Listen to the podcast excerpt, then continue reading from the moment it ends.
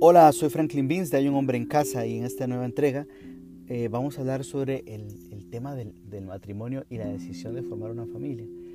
Creo que es un tema primordial en esos que queremos tener un papel más protagónico en la familia y que estamos en esa lucha. Bien, hace, hace algunos días estaba conversando con algunos compañeros y que como es usual ahora en esta, en esta sociedad que nos toca vivir, pues eh, llegan ahora a edades un poquito más avanzadas, eh, cuando, este avanzado es, relativo, ¿no? Con respecto a antes, ¿no? Antes la gente se casaba antes de los 30, ya estaba casado con uno o dos hijos. Ahora ha cambiado eso y la edad de casarse ha pasado incluso a los casi finales de los 30, inicios de los 40, ¿no? Con todas las implicaciones prácticas que eso podría tener, pero pasa.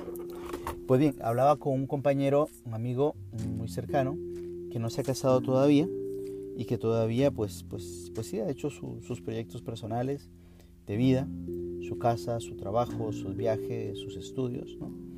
Y me planteaba el tema de, la, de, casarse, de tener una pareja, de, buscar una, una muchacha eh, para hacer un proyecto de vida en familia. ¿no? Y una de las primeras cosas que se me venía a la cabeza después de esa conversación que tuve es que eh, en todo esto tiene que vivir la libertad. Vamos a ver, si llegas a los 30, casi 40 y no te has casado o no tienes una pareja, eh, no hay ningún problema, ni en la superficie ni en el fondo. Quizás lo más importante es para una persona que tenga 25 o alguien que tenga 40, el que sea, ¿no? Y que esté soltero, es tener claridad de lo que se quiere.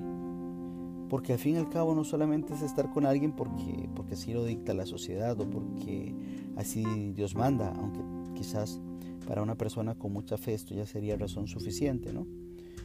Se trata sobre todo de entender qué es lo que quiero y entender precisamente si tengo o no vocación, esta palabra, a veces está mal interpretada también en nuestra sociedad, si tengo vocación al matrimonio. Porque la vocación al matrimonio supone renuncia. Una renuncia por un bien mayor, que es el bien de los cónyuges y eventualmente de la prole. Y es quizás ahí donde quisiera enfocar este punto y este comentario en este podcast.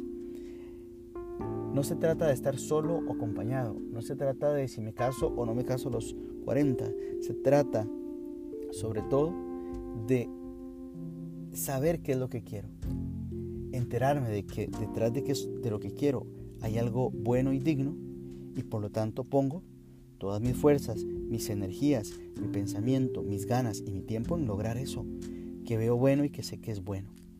Y una vez que lo logro, me comprometo de corazón con toda la fortaleza de mi mente y de, la vida a, ese, a esa vocación particular que he visto.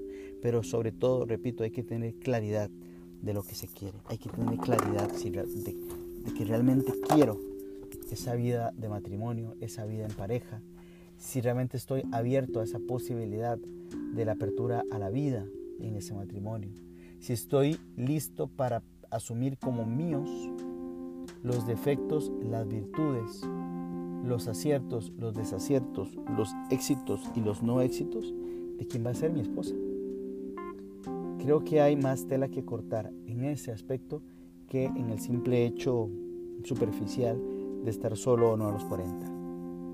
O de tener 25 y no encontrar, entre comillas, una muchacha buena para hacer un proyecto de vida. Lo primero es tener clara certeza interna con la libertad cada libertad personal de cada uno de entender qué es lo que realmente quiero para mí, para qué es lo que realmente estoy en este mundo y si realmente puedo poner todas mis virtudes y mis ganas, mis energías, mi fortaleza en ese plan vocacional que logro, que logro ver y que logro entender. Porque incluso a las edades de los 40, 50, 60, yo me he topado con gente que no se aclara en las cosas más esenciales de las realidades humanas.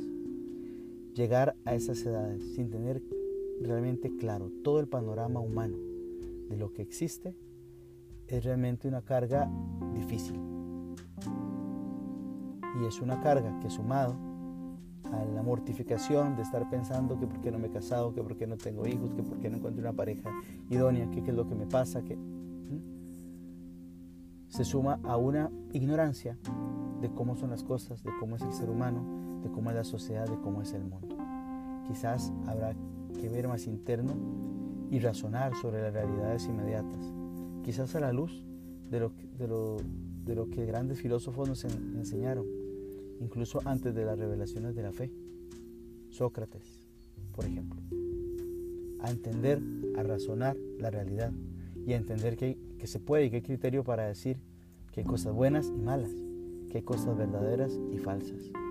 Y de allí hacia un conocimiento más profundo de nosotros mismos y de respondernos qué es lo que queremos y cuál es nuestra vocación en este, en este mundo. Quizás para un hombre en casa, en términos de educación y de formación de sus hijos, ese es uno de los mayores retos. Enseñarles a los hijos a razonar sobre la realidad de las cosas y amar su libertad y a tomar decisiones consensuadas y razonadas, porque en el mundo hay criterio para tomar decisiones, para saber si algo es bueno o es malo, si es verdadero o falso. Soy Franklin Mills de Hay un hombre en casa y los esperamos en una próxima entrega de este podcast. A ti que estás ahí en casa tratando de poner pecho a las balas y las circunstancias que le toca a tu familia eh, enfrentar, a ti, a ese hombre que está ahí, listo para querer a su esposa, para querer a sus hijos, para querer una mejor sociedad, va dirigido este mensaje.